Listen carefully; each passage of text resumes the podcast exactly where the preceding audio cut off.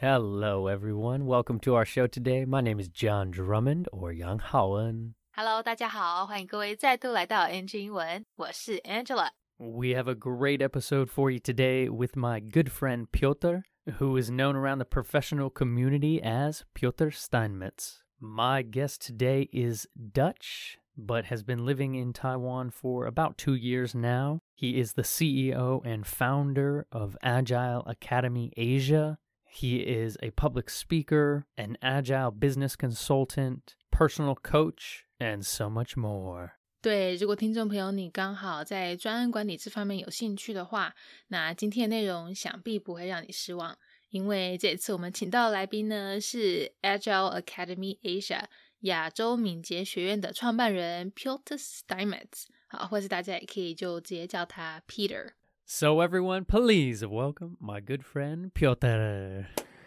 Thank you, thank you. How are you doing? What's up, brother? Welcome to NG Ingwen, my man. Thanks a lot. Yeah, so you are doing a lot of mindset adjusting here in Taiwan. And you're doing it in in such a cool way. You know you're you're giving speeches you're working with startups you're working with governments you're working with huge corporations and that's a part of your own work but a part of work with agile your company and so I would love to dive into so many things but before we begin could you give a little self-introduction to our audience Uh, my name is Piotr Steinmetz. I have a Russian name. It's actually Russian for Peter. So a lot of times I, I uh, introduce myself as Peter, but uh, of course I pre- prefer Piotr. That's my mom gave me that name. Um, I'm the owner and uh, founder of the Agile Academy Asia. Originally, we are a Dutch company, so we do this also in the Netherlands. But the Agile Academy Asia is now, I think, we're two years in in Taiwan, and uh, we now have one year uh, started the entity uh, here in Taiwan. And uh, what we do is we help companies with changing the mindset, with helping them to think more of customers, um, how to be more efficient. Yeah, it's basically really like changing the mindset of how doing business. Yeah, and it's so great because the word agile is so fitting for that. You know, it's fluid, it's it's moving, it's flexible. And that's kind of what you're talking about with having that agile mindset. Is that correct? Agile a lot of times is being seen as like a tool or a framework or something like that. Uh, and that's also the difficulty of explaining like what is the definition of agile but agile is really a mindset is how do you think about your customers. So what we say within agile you focus more on people so your customers you try to get feedback on what you're making uh, and also with agile you're trying to add value to what you do every day. And what you see in a lot of companies they actually have like long projects. Sometimes they take up to six months or 12 months. And what, what we say within Agile is how can you, if you on that first day you have like a very great ID, how can you say that after 12 months the customers still want that? Uh, so within Agile, we actually looking at focusing on your customers, try to get feedback on that, uh, but also that you're able to change whenever you can. So if I want you to make a black iPhone, and after two months everybody is buying a, a white iphone then you need to be able to give me a white iphone Yes, it's that flexibility and being able to pivot successfully even in the middle of a project.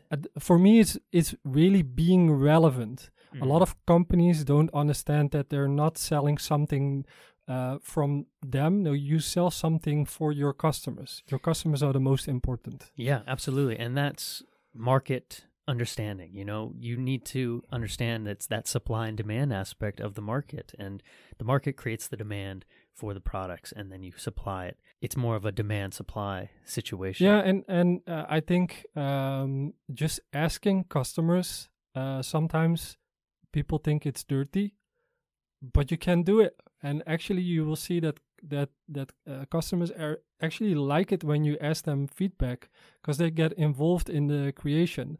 I think one of the best examples is uh, when Google tried to release their email service, uh, Gmail. They actually started with a beta version so basically, they said to their customers, okay, this is a new thing that we're trying to do.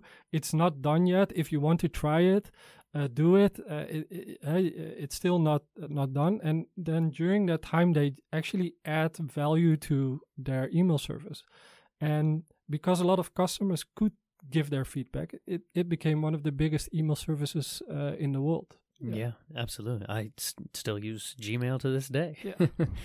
and so, thinking about the situation here in Taiwan, you've been working a lot with big established corporations, but you've also wanted to work more with startups and get in at the base level. So, what have you been doing really within the startup scene here? So there's there's a difference between a large enterprise and a startup. Is of course a startup is uh, much more, let's say, it's scalable, um, and also because they're on the beginning of their journey. I think is a good moment for them to really start to think: How do I organize my company?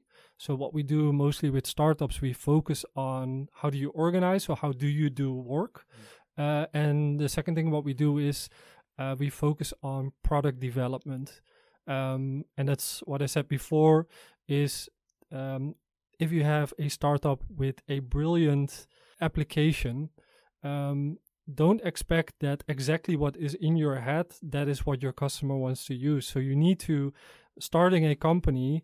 Uh, you need to let go of, of your idea because your your product is going to be from your customer. It's not not your anymore. So you need to be able to change that idea, and that for me that's product development. How do I really make a relevant product for uh, my customer?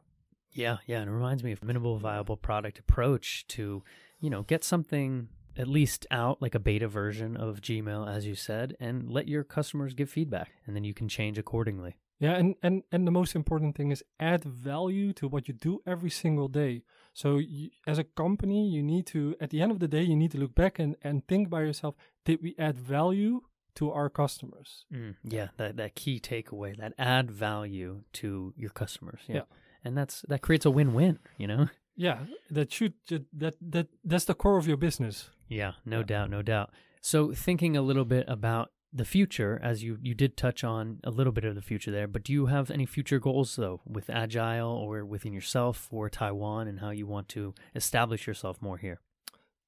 I, I see my mission as an essential uh, part. Uh, I, I don't want to say that I'm um, I'm a person that's going to change the whole country or something like that.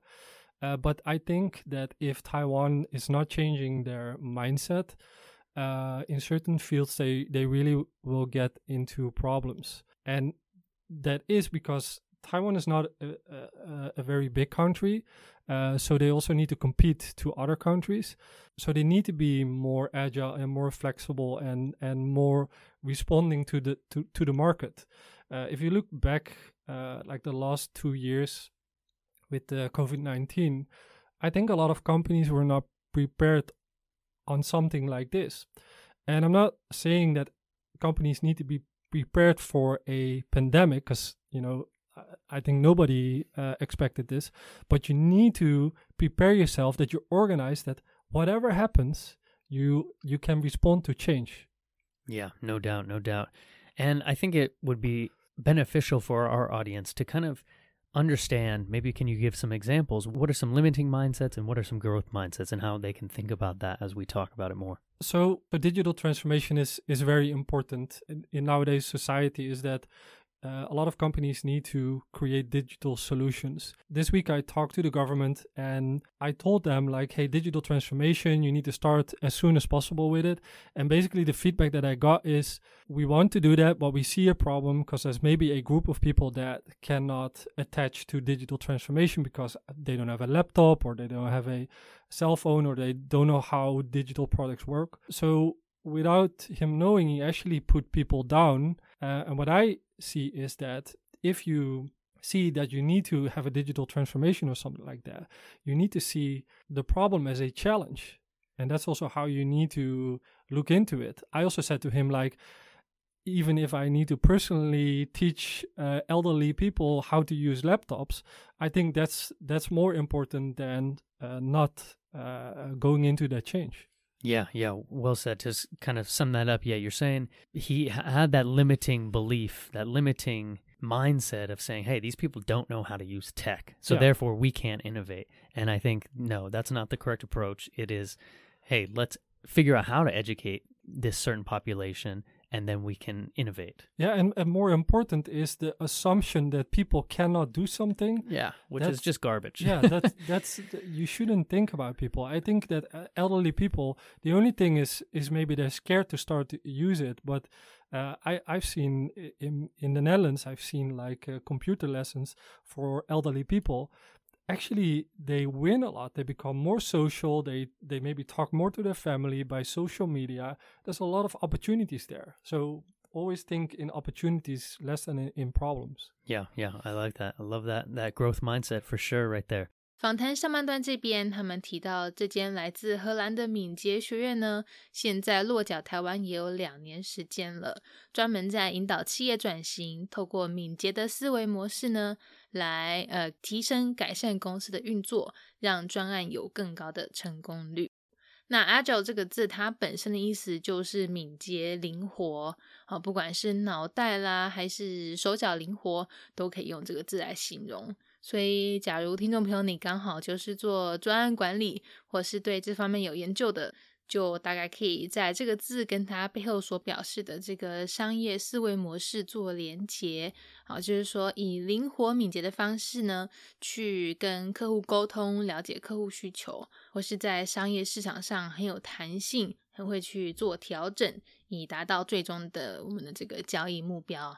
像刚才他们举的，当初 Google 信箱那个 Gmail Beta 测试版本，就是一个很好的例子。当时 Gmail 还没有正式发行，但是因为已经有先推出了 Beta 的测试版，让有意愿的那个用户呢，可以先去使用，所以这样子也可以跟这些用户收集使用心得，然后再去从那边着手去了解客户需求，而采取敏捷思维模式呢，去做适时的调整，设计出最符合使用者的需求，这样子。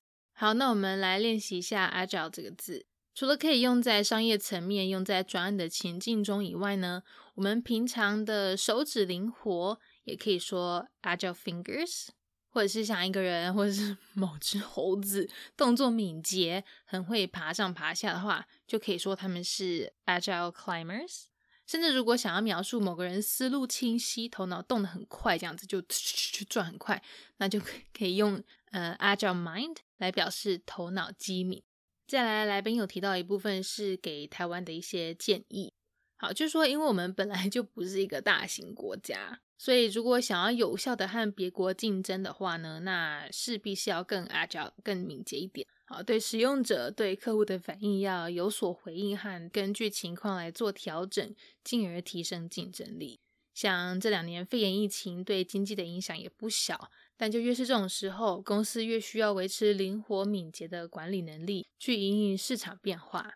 他这边提到一点，我个人觉得很重要的是，呃，这种敏捷啊，不只是一种能力，而是一种心态，一种愿意去调整适应的心态。好像之前他跟政府开会讨论数位转型的一些问题，结果得到的回应是政府。他们觉得自己爱莫能助，因为不是每个人都有手机、电脑、平板这些东西。可是，在 Peter 看来，这就是一种应该要去想办法 解决的挑战呢、而不是好像就被这问题打败，瘫在那边而已。这边我们提到的数位转型，就是刚才在访谈中提到的 digital transformation。另外一个是不时被 用到的这个 limiting 啊，有一种使限制的意味在，表示有限的。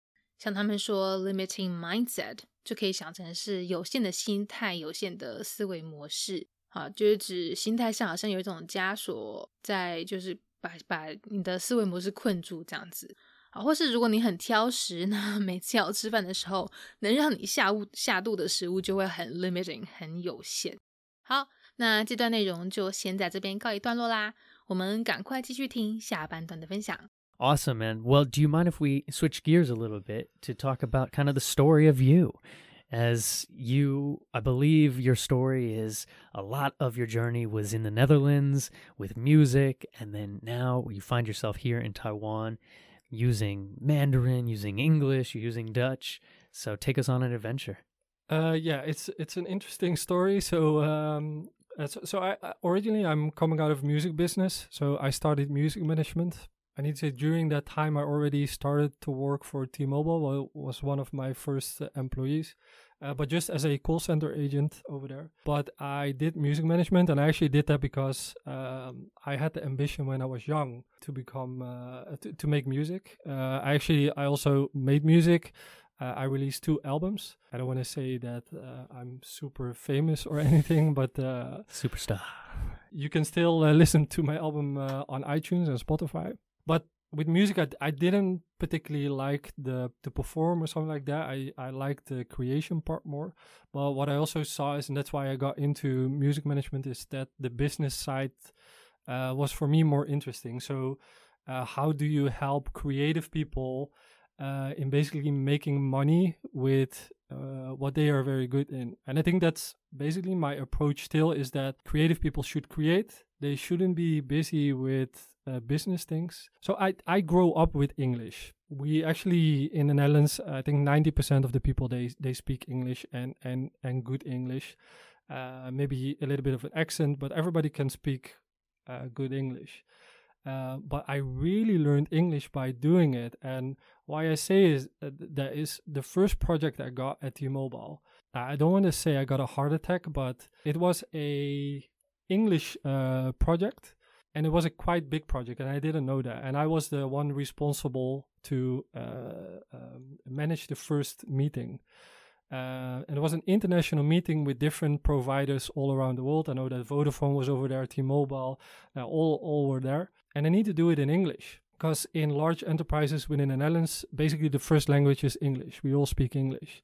Uh, but coming from call center agent I, I know how I speak English, but speaking English in a business situation, uh, especially with uh, it was a quite IT driven uh, meeting.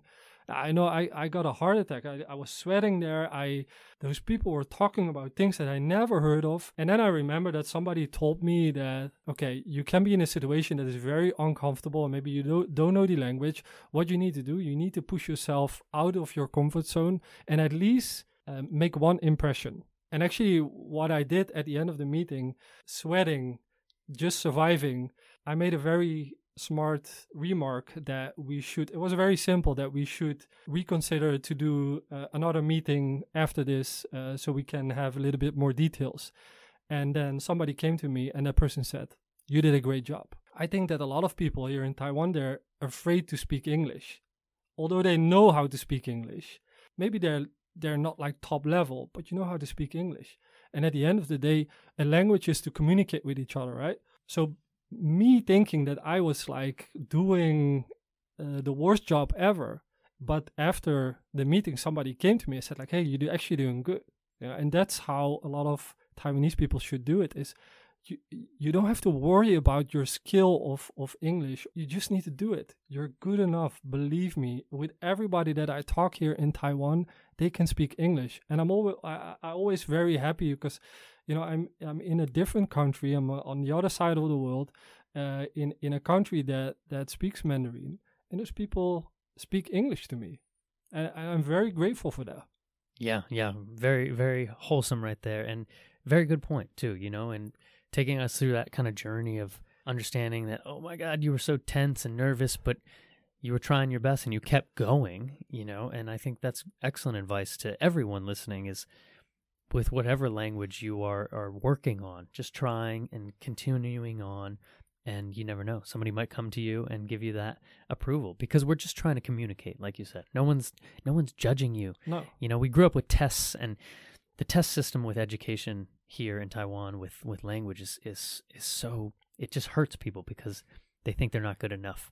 But no, language is about communicating an idea, and yeah, I so many of our Taiwanese friends do that. So well, well said. So, what actually brought you then to Taiwan, and how did you decide that Taiwan was going to be the spot? The story was that it, two years ago we got a partner here in Taiwan that was not particularly an agile project, uh, but we did an uh, exchange project between companies in Europe um, and in Asia.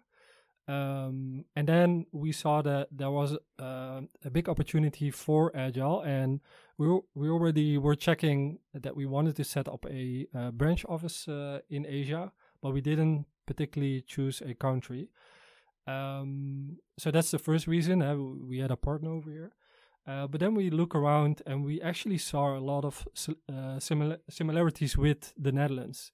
Uh, so for me, I see the size of the country is, is almost the same. Mm. We almost have the same amount of people.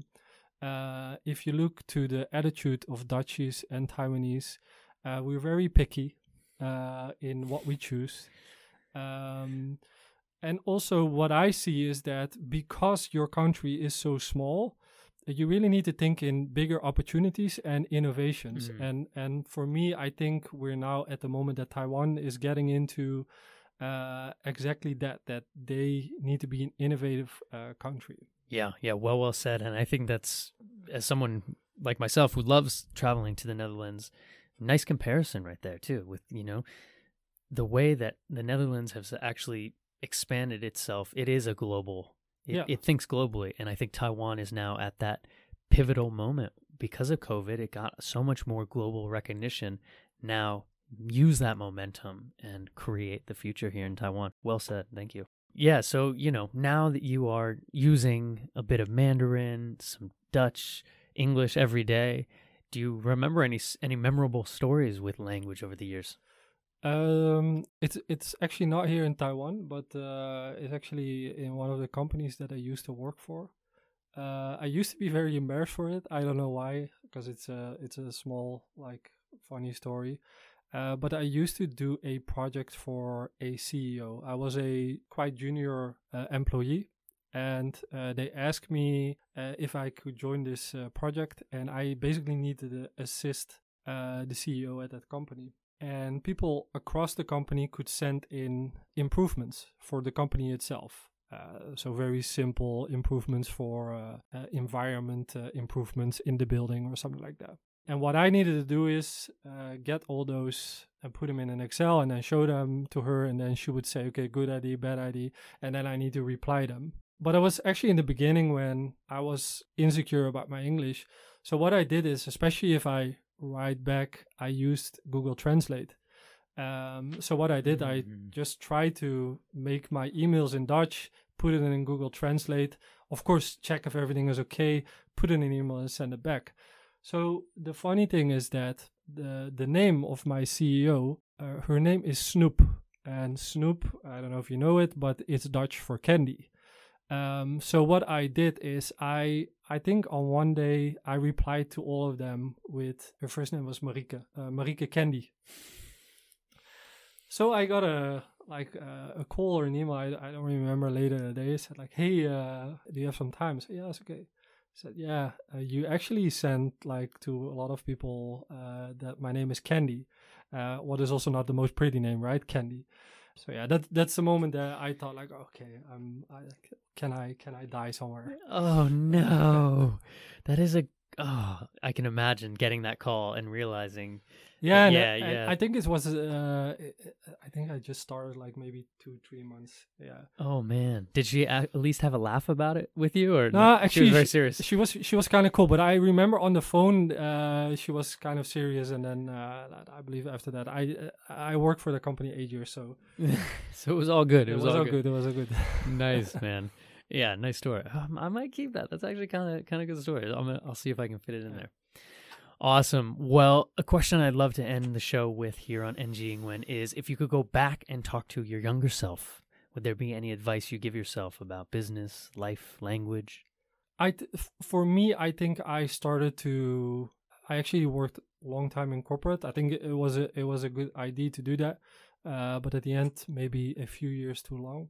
If you have uh, the mindset to start own businesses, you just need to do it as soon as possible. If you really are interested in those kind of things, so I would advise myself to start quicker, push yourself more, think more out of the box. Yeah, yeah. Yeah. And look at you now. You're doing those things. Yeah, yeah. Well, well said. Awesome, man. Well, where can people find you online? Maybe some social media, LinkedIn. Uh, company? Yeah, LinkedIn, of course. Uh, so uh, please add me. Uh, I try to. I'm, I'm quite active on LinkedIn. I try to share a lot. Uh, of course, we have our website. Uh, so that's agileacademyasia.com. Um, I have an Instagram account. I also uh, like to make pictures and uh, videos. So, and that's it's Piotr, my difficult uh, first name. Um, yeah, and and if you need something, or um, I also help uh, people with with uh, coaching, especially um, in uh, career planning and those kind of things. If you have any question, please just send me a message, and and I can see if I can help. Beautiful. Awesome, man. Well, thank you for making some time out of your hectic schedule. I know it's been a busy week for you. My pleasure. And we'll talk to you next time. Yeah. All right. Bye, everyone. 下面到这边，我们会讲荷兰文、英文，还会中文的来宾提到说，他其实以前一开始除了是在美国的一间电信公司当电话客服以外，也有在做音乐，现在还是有在做啦。现大家有兴趣的话，可以去听听看他的作品。那刚才不是有提到他有做过电话客服吗？有一次他说差点心脏病，把他吓死了。因为在荷兰，虽然说英文教育是非常普遍，几乎人人都会讲英文，而且都还说的不错。但可能大部分也都还是偏实用英文居多，所以之前在当那个电话客服的时候，被点名要负责一个国际会议，就整个吓死。大家都在讲商用英文、讲 IT 英文的场面，让他整个鸭子听雷。不过幸好在最后呢，因为提出了一个有建设性的建议，给大家留下好印象，也才没因为听不懂紧张而把事情搞砸。好，他说我们台湾有不少这样的现象，但是他做这分享呢，就是要鼓励大家不要担心英文讲不好啊什么的，就是讲就做就对了。那刚才我们说这场会议主要是在讲跟 IT 有关的，不知道刚才各位有没有抓到他的这个说法？IT driven，好，driven 它在这里是字尾的用法，有一种受到驱使、受到推动的意涵在。像如果今天你想要表达市场驱动。可以说 market driven，好，或是 data driven，数据驱动，或是以数据为导向。其他类似的例子还有像是 reward driven，奖赏导向，好，或是履历上面很常出现，但几乎都是老掉牙的形容词，可以不用写上去的，像是 results driven 或 goal driven，结果导向和目标导向。